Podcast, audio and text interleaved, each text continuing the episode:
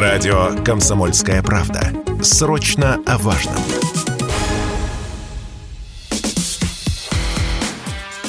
Диалоги на Радио КП.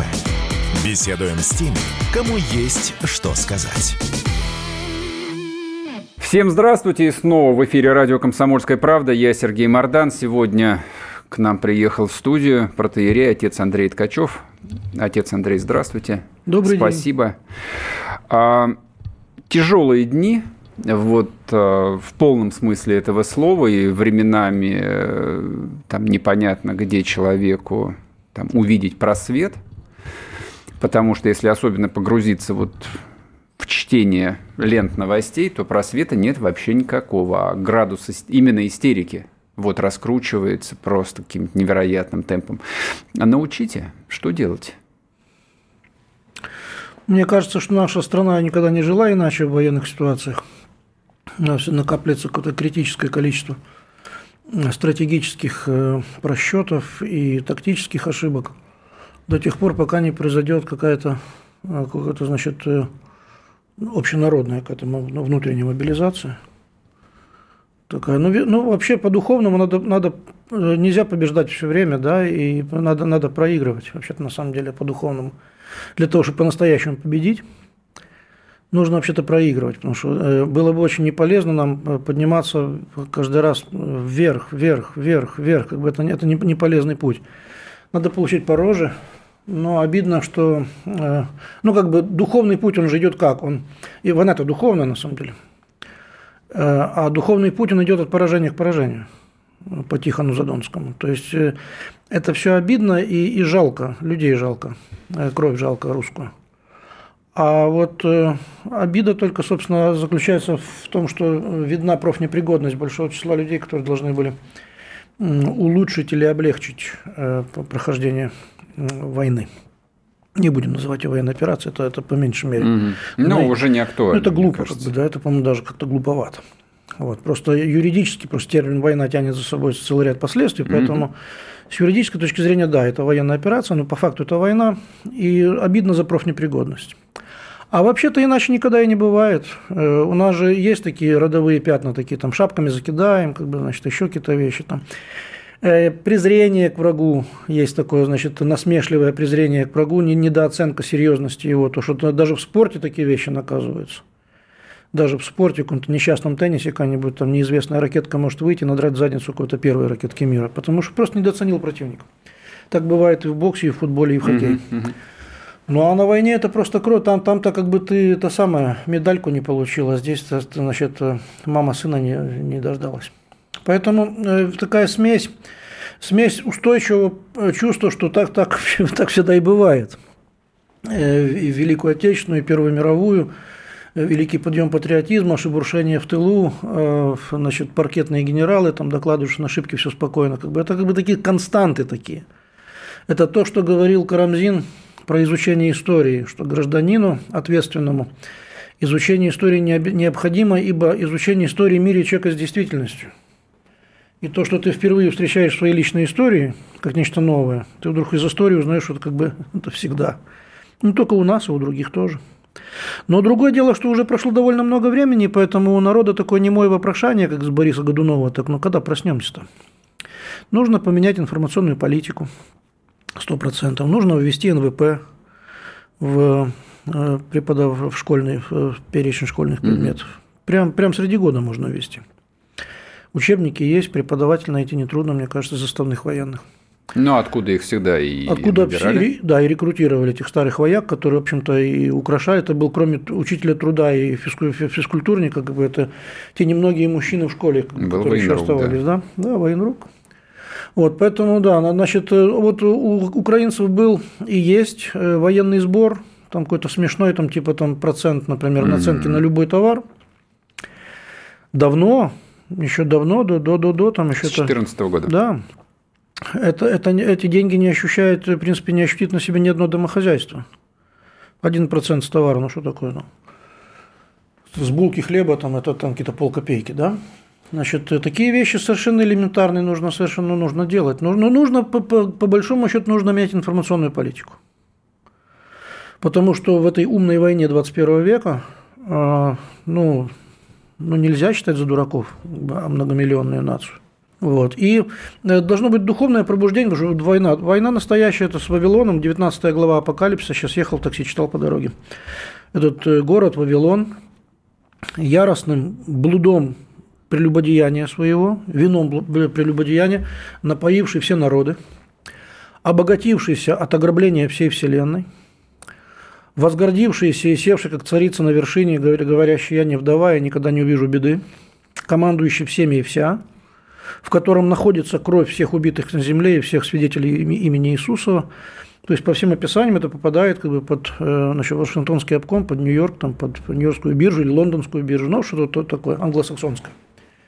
И вот с ними, собственно, и война. Э, а много, конечно, обидных вещей, но что ты сделаешь? Ну, то, то, так надо жить, так надо жить, иначе жить не получится. Э, воздух чепчики бросать, как бы это, значит, и как хотела власть изначально сделать, так значит, э, пока народ спит и ест мороженое, так левой рукой, не снимая белых перчаток, как бы, значит, там надавать по щам там кому-то, а потом объявить всем об одной очередной победе. Но не дает нам Бог таких вариантов. То, как в Крыму было, слава Богу, так уже не будет. Там еще враг был испуган, растерян, там еще что-то было, наверное. А здесь нет. Так что э, надо быть спокойным и упрямым. Надо только выучиться ждать, надо быть спокойным и упрямым, чтобы порой от жизни получать радости скупые телеграммы. Для взрослых слушателей цитата хорошо известна из, из песни, которую да. пела Анна Германа. Ну, а кто молодые, да, найдете да. в интернетах, откуда цитата. Снова между прекрасно, нами города. Да. Прекрасно, прекрасная песня, да. Да, жизнь нас разделяет, как и прежде. На уровне культурного кода. Вот, сидит в голове. А я вот, по идее, в силу профессии должен был бы а, уточнить у вас про информационную войну, но мы этот вопрос давайте отложим на следующую часть. А по поводу духовной войны у меня есть а, такие внутренние сомнения, сдюжим мы или нет, я вам объясню почему. В Америке 400 тысяч церквей действующих, причем церквей, как вы знаете. То есть там церковь не просто отделена от государства на уровне ключевой идеологемы это провозглашено. Никаких связей, чтобы церковь не была коррумпирована и власть не была коррумпирована. Отцы-основатели еще это заповедовали. То есть десятки миллионов людей каждое воскресенье идут, слушают проповедь своего там какого-то пастора. Не обсуждаем какого. На деньгах пишут, в Бога мы верим. А мы по-прежнему в Бога не верим, мне кажется. И, э, ну, иногда, конечно, наши большие руководители используют риторику, но очень аккуратно. Вот, вот совсем чуть-чуть, чтобы, не дай бог, э, никого не, оскор... не оскорбить. И вот э, тут у меня вопрос. То есть мы провозглашаем сейчас, что мы боремся со всемирным злом, и они провозглашают то же самое. Правда? Да. И кто кого переспорит и кому поверит человечество изумленное – да, хитро, да. Значит, они сплелись как пара змей, обнявшись крепче двух друзей. Упали оба и во мгле бы и продолжался на земле. Значит, ну что ж, это, ну, это такая священная, рукопашная, конечно. Значит, конечно, наше, нашим, э, у нас, знаете, цитирование священных текстов происходит на уровне американских демократов. Что республиканцам принято цитировать, а, прям, давать прямые цитаты. Второзаконие, Нагорная проповедь, там книга чисел, псалмы, они прям цитируют. А демократы цитируют, не называя источник, как бы вот это вот, знаете, такие идиомы такие, там, угу. типа ослица Валамова, там Анна Небесная такое. Наши пока что доросли до такого скрыто-стыдливого цитирования в духе американских демократов. Но до э, уровня православного человека, до уровня Святой Руси, скажем, до уровня Минина и Пожарского, ну, еще, конечно, очень далеко, да. И этот, эта духовная стыдливость, э, когда стыдятся Господа Бога, значит, только э, как там у Достоевского, значит, в голове у Тихона. Когда Ставрогин пришел, говорит, вы что, в Бога, что ли, верите? Спросил Тихон. Он перекрестился широким крестом, говорит, креста твоего, Господи, не постыжуся. Вот так, чтобы вот не стыдиться Господа Бога, да? Ну, нет, конечно, мы еще пока не проснулись. Я, собственно, в этом вижу единственную причину всех поражений. Угу. В этом единственную вижу причину всех поражений. Потому что когда Русь не является тем, чем должна быть, и в мирные времена становится все меньше и меньше похожа на то, на то, чем она должна быть, тогда, собственно, война есть неизбежное наказание нам самим за то, что мы не хотим быть тем, кем должны быть, по сути. Вопрос ведь даже не в том, что там обышедшая обыдоша нас врази, вот, что они там прицелились нам, значит, и в печень, и в сердце, там, и приблизили там э, да, значит, время долета ракет там, до, до центральных федеральных центров, центров федеральных там намного. Это как бы такое уже тактические мелочи. А на самом деле просто ну, Русь как бы не хочет быть тем, чем она хочет быть, чем должна, вернее, быть, да. Поэтому я вижу, безусловно, мобилизация, вообще проснуться должна первая церковь. Церковь. Церковь как иерархическая структура вот, как бы должна проснуться как бы, во главе, ну, патриарх как бы вроде не спал, он, собственно, он как раз проснувшихся. Но структура церкви такова, что в каждой епархии есть, как бы, простите, свой патриарх, ну, извиняюсь, ну, маленький, mm-hmm. ну, правящий архиерей. И каков поп, такой приход. И в каждом приходе, собственно, есть своя жизнь, которая движется в зависимости от того, чем живет ее настоятель этого прихода. И вот в этом смысле, конечно, мы, мы пока не думали просыпаться в значительной части своей. А, истори, исторически все очень просто, как бы, значит, просто кроме России больше не видно никого, кто будет сопротивляться этому вавилонскому движению вперед. Все остальные будут либо сдаваться, либо помогать. Тут я прерву вас на одну минутку, мы уйдем на новости, вернемся, и вы сможете продолжить. Есть такая профессия – родину будить. И лучше всего с этим справляется Сергей Мардан – и снова здравствуйте, и снова в эфире радио «Комсомольская правда». Я Сергей Мордан. Как вы просили, вы говорите, хватит про войну, давайте про экономику, про курс рубля. Пожалуйста. Мардан знает, как подбодрить слушателей. На фоне падения импорта на 85% там вообще валюта не нужна. Мардан знает, чем удивить слушателей. Мы поговорим сегодня, естественно, о политике, о геополитике, но хотел бы я начать с фантастической новостью. Каждый будний день слушайте в 8 часов по московскому времени программу «Утренний Мардан». И тут у всех начинает искрить в голове. Диалоги на Радио КП. Беседуем с теми, кому есть что сказать. И снова здравствуйте, и снова радио «Комсомольская правда». Я Сергей Мордан, протеерей, отец Андрей Ткачев в студии. Отец Андрей, я вас прервал. А мысль закончите, пожалуйста. Противостояние Вавилонской блудницы. Вавилонская блудница действительно поила вином блуда своего все народы, и купцы земные обогатились от роскоши ее – в перечень товаров попадают там изделия из золота, жемчуга, там, корицы, фимиама, там, мира, лада, ладана там, и прочее. Душ и тел человеческих тоже. Душами и телами вавилонской блудницы тоже торгуют. И сопротивляться этому процессу, масштабному вселенскому процессу, в принципе, как бы некому. Ну, кроме, кроме, может быть, э, шиитского Ирана – и там, или, или Северной Кореи уперты на коммунистических принципах. А таких больших цивилизаций, которые христианские, но, но не вавилонские, их как бы не осталось. Угу. Поэтому у России есть такая историческая миссия, но она как бы уперто, уперто не хочет понимать э, э вот этой своей миссии э, в лице вот эстаблишмента высшего, там, в лице, там, как бы, или, по крайней мере, стыдиться об этом, в этом признаться. Мы все, все еще продолжаем уговаривать все, весь мир, что мы хорошие пытаемся с ними как бы торговать, танцевать, вась-васькаться, как бы улыбаться им, там, фотографироваться с ними, жать им ручки, как бы, и говорить, да, слушайте, давай, ну, давайте же там, как бы, торговать начнем, то есть, ну, сколько тебе еще плевать в глаза, как бы, сколько еще нужно взорвать инфраструктурных объектов, типа, типа Северного потока-2, сколько еще нужно взрывать, уничтожать, сколько даже Дугиных должно взорваться в собственной стране, да, чтобы вы вообще поняли, что вам объявлена война на уничтожение всех вас, на уничтожение. Ну, там, значит, не будет, не знаю, повезет ли кому-то, кто в горами окажется, например, да, у uh-huh. какого-нибудь там коннектикутского шейха, там, значит, ну, вам больше ничего не остается.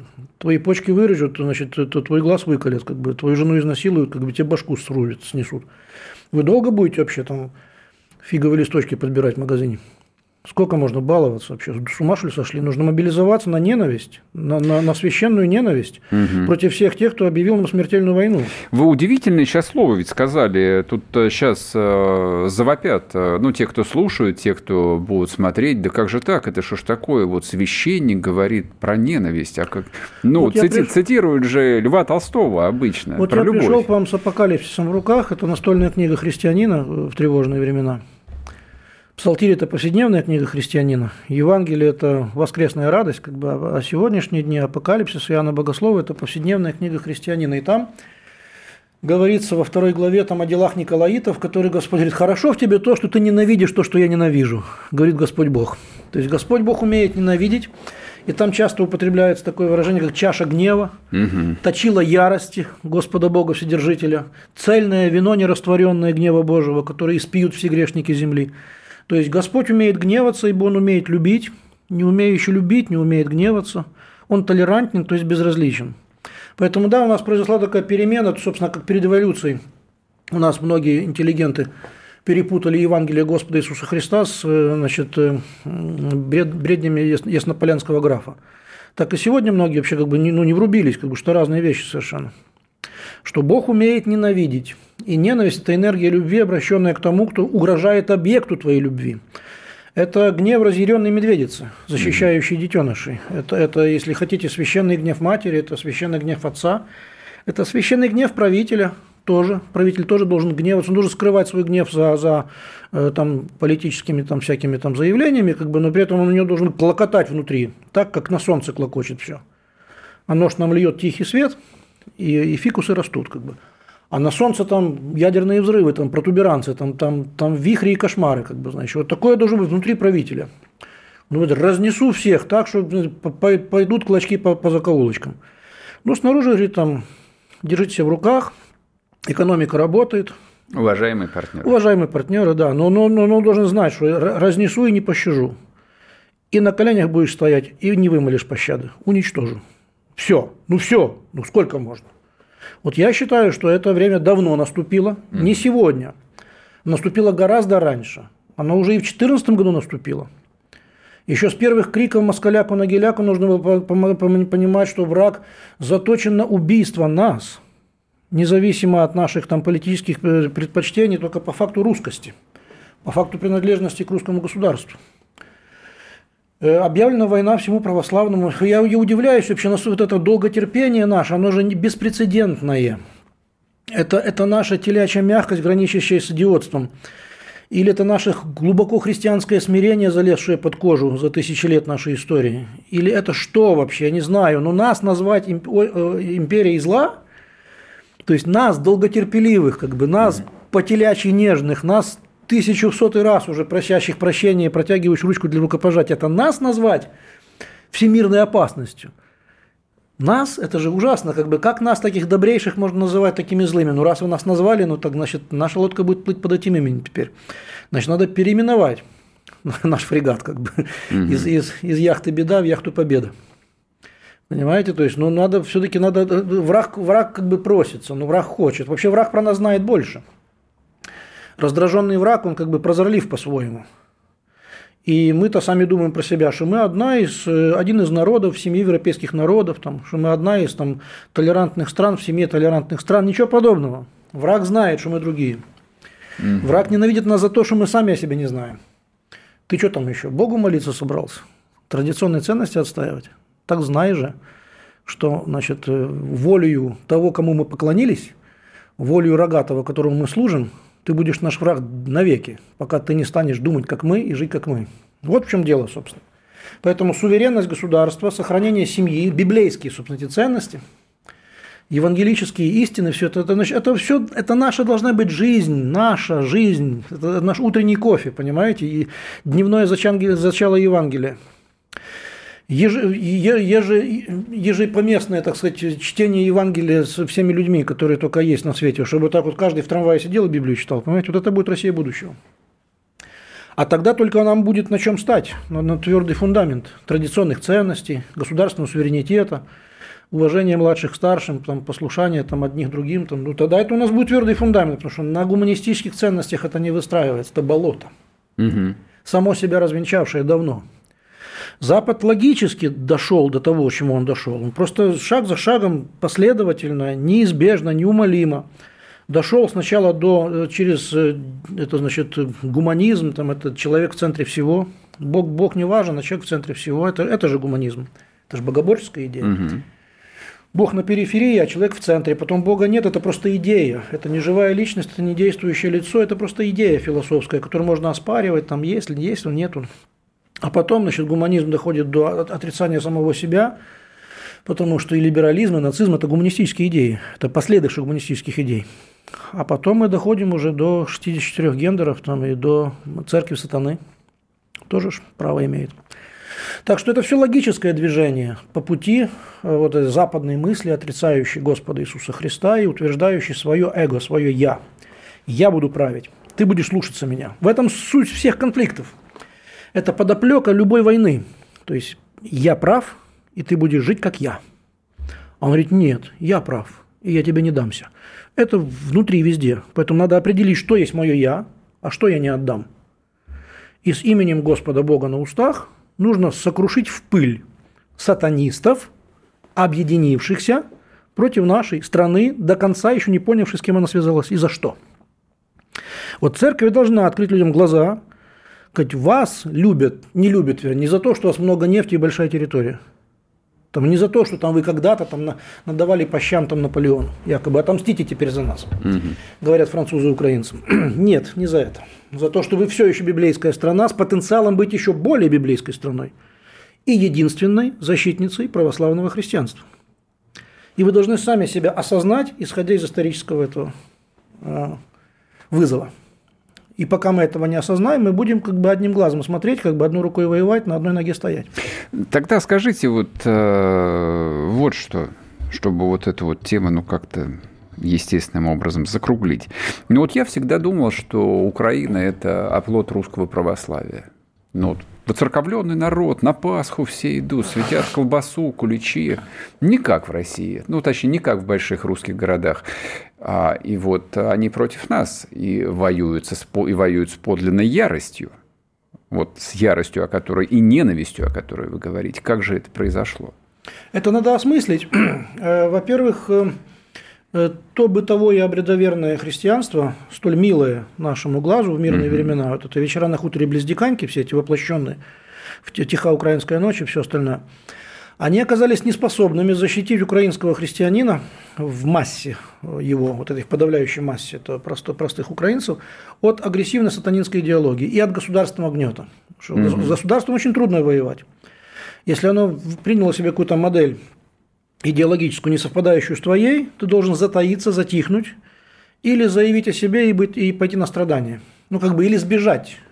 То есть нужно либо сбежать, либо быть убитым, либо затихариться и молчать, потому что с государством плохо спорить, если у него есть ярко выраженная идеологема, не совпадающая с твоей верой. Вот это произошло на Украине. То есть в очередной раз мы видим, как трудно бороться с Диоклетианом. Даже если вас больше, агрессивное меньшинство загнобит вас с удовольствием. Угу. А по теории, например, интегрального этого всего, это национализма, и так, так считал Муссолини, так считал Донцов, вообще подавляющее большинство инертных свинопасов обязаны управляться двумя-тремя процентами националистических пассионариев. Они так считают, это идеология у них угу, такая. Угу. То есть я один, вас сто. У меня автомат Калашникова, вы будете делать то, что я сказал. есть... Ну, Прервемся еще на одну минутку, вернемся и продолжим. Отец Андрей Ткачев с нами, не уходите. Если тебя спросят, что слушаешь, ответь уверенно. Радио «Комсомольская правда». Ведь Радио КП – это эксклюзивы, о которых будет говорить вся страна. Диалоги на Радио КП. Беседуем с теми, кому есть что сказать. И снова здравствуйте, и снова в эфире радио «Комсомольская правда». Сергей Мордан, протеерей, отец Андрей Ткачев в студии. Отец Андрей, итак, Государству практически невозможно противостоять. Те, кто застал Советский Союз, э, хорошо это помнят. Э, мы видим такую странную, значит, странное перевоплощение вот этого вот идеологического государства на Украине. А, и тем не менее, вот закончить эту мысль. Мне кажется, вы что-то еще хотели сказать, чтобы объяснить, как же это произошло, что там 50-миллионный народ, отделенный, ну, вроде нарисованный, но границы, и вдруг вот перелицевался таким странным образом. И, и чтобы вас не, не перебивать, а это не грозит ли при каком-то сценарии нам? Ну, там же те же самые люди, те же самые русские. Это может нам грозить в некотором смысле, безусловно. Все ошибки других людей – это потенциальные ошибки наши, ибо человечество едино. Э, там есть свои нюансы, поскольку многочисленность э, и такая массовость и меньшая затронутость советской вот этой всей истории, да, там уже многие земли украинские власть советская пришла только в 1939 году, угу. а самые лютые изводы советской власти 17, 18, 19, 25, там, они как бы прошли мимо них для их счастья, ну, слава богу, да. Э, ну вот отмечено было неоднократно, что в России ведь религиозное возрождение, оно подпитывалось подспудно э, еще в далекие 60-е 70-е годы, когда возникла некая группа разрозненные группы, несоединенные церковных интеллектуалов, типа Аверинцев, например, таких масштабных людей, как Лосев, например, Алексей Федорович, там таких э, вот этих интеллектуальные церковные элиты, которые закладывали фундамент будущего богословского образования, фундамент будущего богословского серьезного обращения к Богу этих новых поколений современного человечества 21 века. Не, не от сахи людей, а вот уже горожанина. Современное христианство – вера горожанина. И сельские интуиции здесь не помогают человеку, здесь нужно именно проповедовать как городскому жителю. Так вот, в Украине этого движения не было. Ну, то есть там не было таких имен, таких людей, в силу разных причин, опять-таки, да, это не плюс не минус, это, это очевидный минус на самом деле. Однако это не упрек. А в России, смею, смею надеяться, э, существует некая тонкая прослойка важнейших людей, которые не просто э, живут в рамках христианской морали, как бы ходят на Пасху, там пекут куличи, которые понимают христианство, которые могут объяснить христианство, которые могут транслировать его на разных уровнях в, сфере образования или военного строительства, или государственной политики, или, или идеологических там, вещей, там, или информационной политики в государстве. Надо не просто любить Господа Иисуса Христа. Это, это, это первое и главное. Но надо еще и понимать христианство во всей его многозначности, многообразии. И нужно уметь транслировать его, его смыслы, его э, эти живительные импульсы. Э, в этом смысле украинское христианство никогда не было интеллектуализированным, таким, значит, оно не, было, не имело никакого миссионерско-духовного посыла, но никогда не выходило за рамки своего этноса и не стремилась никогда к этому. Оно наслаждалось собой, своим обрядом, своими там, какими-то там, традициями, обычаями, там, колядками, чем-то еще. Это был уровень, выше которого оно не прыгало и не хотело прыгать. Так будет и сегодня. И большего ресурса украинского православия нету. Но поскольку оно имеет дело, оно живет в агрессивной государственной среде, то там нужно действительно тихориться или исповедничество. Э, исповедничество может заканчиваться трагично для исповедника, как это всегда и было. Так что я думаю, что в России несколько иная ситуация. Все-таки угу. Россия империя, она не только наследница империи, это, это похвальное слово. Вообще-то, по, по, как по мне, это не ругательство ни одного раза, никак. Империя – это высшая форма государственного творчества отдельных народов, далеко не каждых. Есть по пальцам пересчитать народы на Земле, которые способны создавать империи. То есть многонациональные, поликонфессиональные, серьезнейшие, огромные государственные объединения – хвалящийся гражданским миром и имеющий свой взгляд на эсхатологию. Потому что любая империя эсхатологична. Она хочет дожить до конца истории. Она хочет встретить Господа Иисуса Христа с небес, вот в наличном состоянии, понимаете, mm-hmm. дожив, и еще, еще, возможно, распространившись. То есть империя, в принципе, эсхатологична. Ее цель – дожить до конца времен. Так что Россия – это империя, и, соответственно, у нее и э, подходы к этим вещам имперские. Я очень надеюсь на наше на, наши, на наших церковных харизматов, таких церковных интеллектуалов и церковных харизматов, на тех, которые должны благовествовать мир дальним и ближним, что они смогут преподнести христианство не как сельскую архаику, с какими-то там вещами, которые интересны только этнографам, что они могут преподнести христианство как вечно молодую живую силу, которая идеологически осеменяет все стороны жизни и дает подходы ко всему, что нам нужно сегодня – в информации, образовании, в армии, в, в бизнесе, во всем, во всем. Да, вот такие возможности у Украины есть. У, у, прошу прощения, э, у Украины как раз нету их, к сожалению. Значит, у, у нее другое, другое совершенно душевное строение. У России есть. И если Украина с Россией вместе, то она подкрепляет Россию ведь чем? Ну, человеческим ресурсом, большим числом монастырей, простого набожного верующего народа, из среды которого там выходят будущие монахи и священники и прочее. Ну и все. Все остальное, интеллектуальный груз Россия несет в одиночку. Угу. Так что нам нужно именно вот это выход христианства из э, кабинетной тишины или из этнографических этих всех справочников на современную политику и в современную жизнь 21 столетия. Вот нам нужен такой христианин, да, такой архиерей нам нужен – который сможет э, выступить, скажем, как это Святейший пробовал не раз там, в Госдуме, например, когда он внятно, хорошо, там вот этим вот людям, которые там закисли в своих креслах, которые вообще трудно понимают, как вообще, зачем в метро ездить. И как там вообще люди в магазин ходят. Вот надо что с ними говорить на их языке, а там с другими на их языке. Вот это, вот, вот это христианство 21 века, оно иначе не может жить. Поэтому Я надеюсь, что Россия справится с этими вызовами. Э, да, Укра- Украина может справиться с ними только вместе с Россией. Без России, в отрыве от нее, украинское православие будет превращаться в такое, что такое домашнее, привычное, в конце концов, ненужное. Ну, как бы, или, или нужно неизбежно, но не главное – Подкрепляющая национальную идею, да. как они ее описали для себя. Рабочий инструмент для ну, некоторых да. государственных целей, которые напрямую с Евангелием не связаны. Угу. Как бы, то есть тебя просто поставят в строй на довольствие, как бы, значит, а шаг вправо, шаг лево, ты будешь под угрозой расстрела. Вот то есть все. церковь или национальная, или никакая, если Совершенно верно, да. Либо слава Бандере, и слава Украине, там, слава угу. кому-то там еще, а потом уже слава Иисусу Христу, значит, такой, либо заткнись, или, или, или ну сейчас уже и уехать-то тяжело. Еще да, раньше. В общем, да. Чемодан, вокзал России – это были хорошие времена еще. Отец Андрей, вы а, вот особо сделали акцент а, на том, что надо поменять, ну, я понял, вот духовная мобилизация, мы подробно это проговорили, вы сказали, что нужно поменять информационную политику. Ну, значит, беспокоит вас, значит, волнует. Да, конечно. Но люди вообще делают то, что видят. Есть прекрасная история в книге, э, в книге «Бытия», как Яков а, обобрал хитростью своего тестя Лавана, который жутко поступил с ним очень несправедливо, спихнул ему старшую дочку вместо младшей из жены. Семь лет он работал за одну, потом 7 лет за другую, 14 лет был рабом у тестя своего, и потом нужно было обобрать ему ее, как-то отомстить. Он отомстил его. Заключил договор, что он будет э, заберет из стада, из стада все пестрое, с пестрой отметиной кожей, всех животных, там коров, там телят, значит, а все гладкое останет тестью, оставит тестью. Он, значит, делал такие, как, как жезл регулировщика, такие пестрые ветви такие, обрезал их, это так, снимал с них шкуру так, что они были, имели пестрый вид, угу. и клал их в поилицу, куда коровы приходили воду пить. И там же быки покрывали их.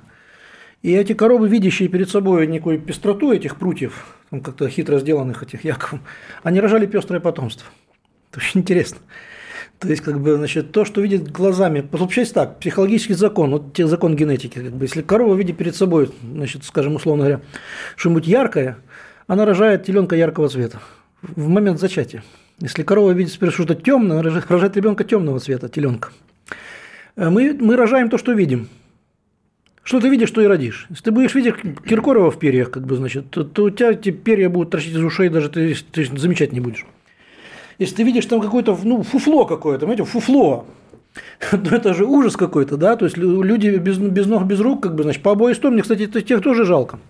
Когда они расколдуются, эти Семен и Иваны, значит, Микола и Григорий, да они же будут, они же будут на грани самоубийства, за кого они воюют, они же за сатану воюют. Они ведь расколдуются когда-нибудь, ну, по крайней мере, день смерти своей, или, или уже за гробом.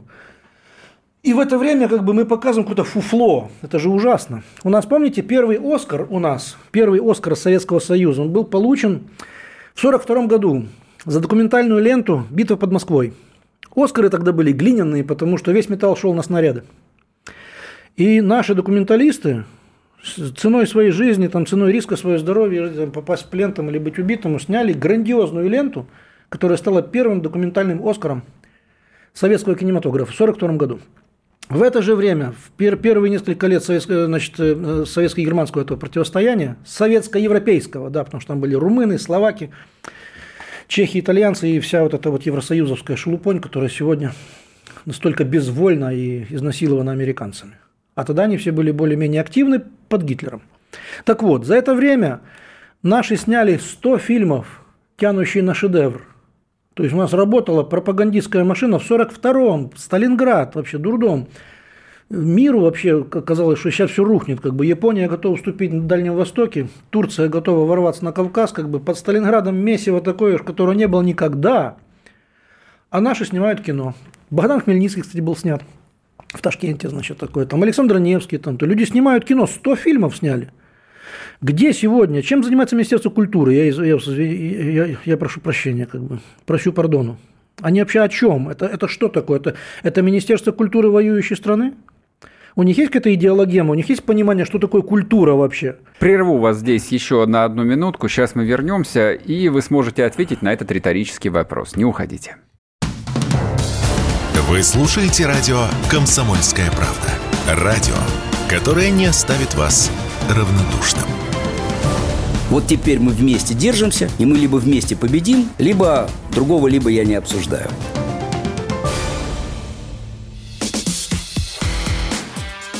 Диалоги на Радио КП. Беседуем с теми, кому есть что сказать. И снова здравствуйте. В эфире радио «Комсомольская правда». Я Сергей Мордан, протеерей, отец Андрей Ткачев – Батюшка, прошу вас, так а что там с Министерством культуры-то? Ну, оно Министерство имени культуры, как бы, да, так, mm-hmm. это пора переименовываться. Какой и... еще, главное еще, какой культуры? Да, вообще, вообще то серьезнейший вопрос, на самом деле, потому что что такое культура, это же, этого дискурса в обществе нету. Нам же Флоренский хорошо объяснил о том, что сначала культ, а потом культура. Культура – это надстройка над мировоззренческой базой, над культом. Если культ денег, то культура настройка над, над культом денег. Если культ, как бы, значит, седьмой чакры, там, значит, там этих -то половых функций, то культура как бы педалирует половые темы, как бы это, значит, мы тогда матом ругаемся и показываем попы голые друг другу. Угу. Если, если у нас есть культ там гордыни, какой-то сатанизм, не знаю, там что-то еще, значит, тогда у нас будут там ужастики, всякие трансформеры и всякое другое. Если мы легли под Америку, у нас будет просто эпигонство американское. Но мы же православно-восточные христиане, мы же библейский народ – воспитание ментальное которого состоит из греков и евреев, из, собственно, из полной Библии, из еврейского Танаха и греческого Евангелия. Значит, на этом культе нужно строить нашу культуру. Там есть и самопожертвование, и красота, и естественный гендер, когда один мужчина, одна женщина, как бы и прочее, на библейских основаниях. Но об этом никто, собственно, громко об этом не говорит, не понимает никто этого, понимаете? Поэтому мы имеем это позорное явление коллаборации такой духовной, да, когда мы, ну, мы все мы продолжаем раскланиваться и как бы говорит, да нет, да все классно, как бы мы понимаем вас, вы понимаете нас, наши великие метры, там как бы что-то там, понимаешь, типа там Сакурова, как бы, ну снимай ты кино, что ты там лезешь в, то, что не, в том, что не тянешь, как бы. Какие-то высказывают глубокоумные вещи там, по расчленению страны, там что-то такое. Ну, знаете, какое-то такое состояние такого броуновского движения, когда на самые главные вопросы ответ не дан, это, собственно, есть наша проблема нашего сегодняшнего дня. На главные вопросы ответы не даны. И мы стыдливо делаем вид, что вопросов нет. Вопросы есть. Значит, должны быть артикулированы вопросы, и в своей последней резкости, в своей последней честности должны быть они как бы отвечены эти, эти вопросы. Это касается всего, да, поэтому на что человек смотрит, так он и ведет себя. Он списывает, считывает себя с того, что он видит, это, это некий общий закон, даже в Евангелии пишется, в этом, у Павла пишется в посланиях, «Подражайте мне, как я Христу». Законы подражания это, – это, это незыблемейшие законы психологии, и ребенок подражает там, взрослым, молодой спортсмен старым спортсменам, там, значит, молодой художник старым художникам, там, молодой айтишник там, стремится чухнуть в силиконовую долину. Все кому-то подражают. И законы подражания, как бы это главнейший закон управления ментальностью, сознанием нашим. А вот появилось там э, где-то несколько баннеров по всей стране. Там, значит, началась СВО День памяти Ушакова. Сии грозы будут к не тревожьтесь, сии грозы будут к вящей славе нашего Отечества. Там такой, у него такая известная фраза. Но что-то я не видел ни одного фильма про Ушакова современного. Да ладно, пусть бы ретранслировали те старые фильмы черно-белые. Это хорошее кино, кстати. Где-то мы, то есть мало кто знает вообще об этом человеке, который соединял в себе там последние годы жизни монашества, значит, э, при жизни, там, это, это Суворов на море, флотоводец, политический деятель, кстати. Ну, в общем, это должно быть совершенно другое. А владельцы каналов, у них это какая-то своя какая-то мысль. Даже канал «Матч», Матч ТВ, который в принципе должен показывать только шайбу-шайбу, например, что-нибудь еще. Даже они додумались значит, создавать какие-то ток-шоу, в которых они обсуждают э, вопросы, связанные с спортом и политикой, со спортом и с мировой конъюнктурой, со спортом и с нападением на наших, допустим, тех же спортсменов, там, с лишением их гражданства, с ущемлением. То есть даже у них дошло до головы просто спортсменов, просто тех, которые там пропагандируют, условно говоря, гимнастику или фигурное катание, что невозможно укрыться от политики, она тебя настигнет, ты должен о ней говорить. А это что вообще такое? А вот в масштабах всей страны это не происходит. Я уверен, что культурная мобилизация, культурная, э, культурный Великий пост, даже нет, даже такой, знаете, такое, должна быть агрессивная милитаризация сознания. Агрессивная милитаризация как? сознания. Что это? Э, это, это умная пропаганда э, воинской добродетели на всех уровнях. Ну, то есть работник тыла тоже мобилизован. То есть, допустим, да, ну, вообще у христиан, вообще у них вообще должна быть ментальность военная. Там в послании к Ефесянам в 6 главе описывается, там, возьмите щит, возьмите меч, оденьте шлем, обуйте ноги, оденьте броню, припаяшьтесь поясом, будьте готовы, там, короче, ваша брань против не плоти, плоти и крови, против духов злобы. То есть ты должен воевать всю жизнь, понимаете? У тебя должен быть... Ты, когда, вы, когда вы плясали, мы воевали тоже, мы все время воевали, мы вообще никогда мирно не жили. То есть христианин вообще мирно не живет на земле. Это нужно внедрять в сознание людей. Потому что общество потребления героев не рождает.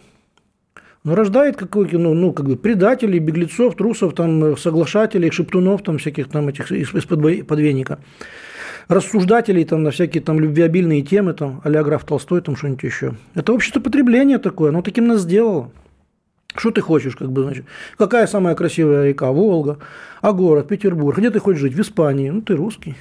Понимаете? Да, логично. Это, Кстати, логично. Понимаете, это штука. Это, это, это в стендапе это прозвучало такая чушь. Да. Такая. Ну, она как чушь. Это правда? Это, это правда. Это да. такой скан, такое сканирование, как бы это самое. А вот скажите, Рентген. да, скажите, пожалуйста, это вот это в том числе и мой любимый тезис. То есть 30 лет, э, значит, нам рассказывали, что никакой идеологии нет. Вот давайте мы сейчас придумаем идеологию. А очевидно, что идеология 30 лет-то была на самом деле. Ну да, побольше жрать, поменьше работать. Очень материальная, Конечно. она воплощалась на всех уровнях, начиная от структуры бюджета, заканчивая там политикой в области медиа. А, и вот мы находимся на пороге. А можно ли там взять и по щелчку эту идеологию отменить? Нет, не надо. Надо, надо любить свой народ, надо чувствовать его интуицией, потому что у него в крови как бы бурлит то, что он быстро поймет. Угу. Вот если там в кабинете сидеть, как бы там носу ковыряться, выдумать там что-нибудь. Нет, это, это, это не надо угу. делать, это ерунда.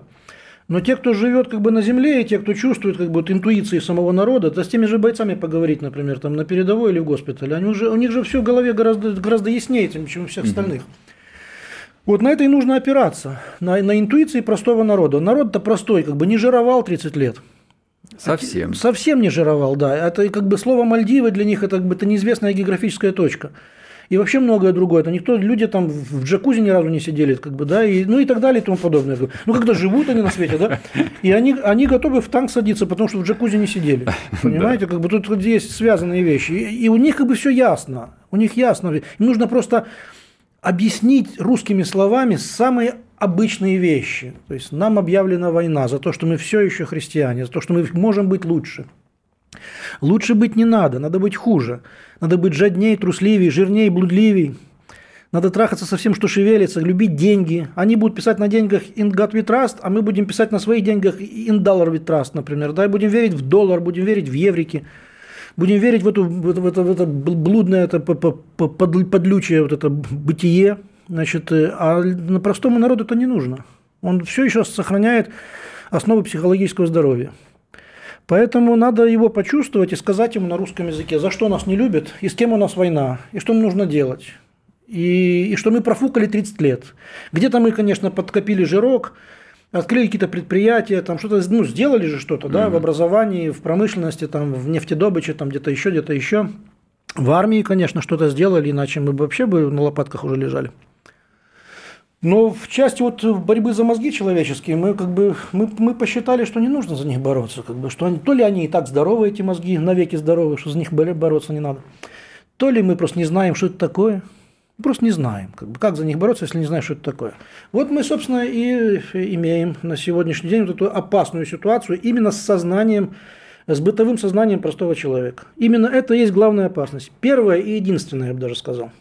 Отец Андрей, у нас остается мало времени. Я бы хотел э, вот попросить вас вот о чем. А, идет мобилизация. 300 тысяч человек столкнулись э, с чем-то совершенно невиданным. На самом деле больше, потому что вот это новое, оно над всеми висит. Да.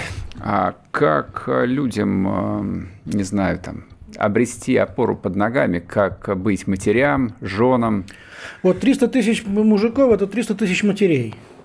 Плюс 150 тысяч жен, если кто женатый. А те, кто женатый, это может быть еще 150 тысяч дочерей там, или 300 тысяч дочерей.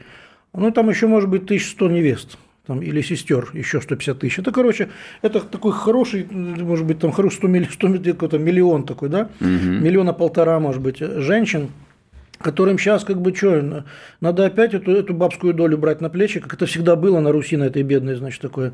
Работать надо, надо, а после работы на коленке, перед лампа, лампадка, иконка на коленке. Надо вымаливать мужиков своих, чтобы они здоровые вернулись, чтобы разбили врага в пыли, вернулись здоровые. Если смерть это мгновенно, если рана небольшой, там эти все песни, они сейчас тоже заиграли, понимаете, или с ним и не на нем, то есть или, или со щитом, или на щите, то есть опять русская баба превращается в спартанскую женщину, провожает мужа, крестит его. Это уже не будет тебе как бы хряк, который лежит на, на диване и с пивом футбол смотрит. Нет, это будет миленький, родной кормилец. Как же ты? Ах, что же это? Ну, с Богом, ну, храни тебя, Матерь Божия. Все, люди возвращаются к обычному, традиционному, всегда существовавшему русскому бабскому плачу о мужиках, уходящих на фронт.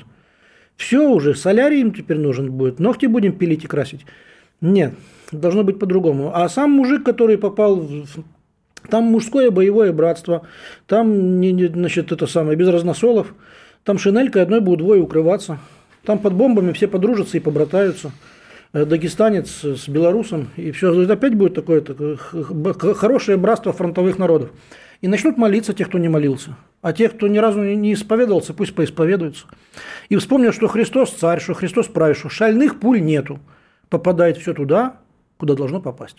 Спасибо вам большое. Отец Андрей Ткачев был с нами в студии. Будьте здоровы, берегите себя. Услышимся. Диалоги на Радио КП. Беседуем с теми, кому есть что сказать.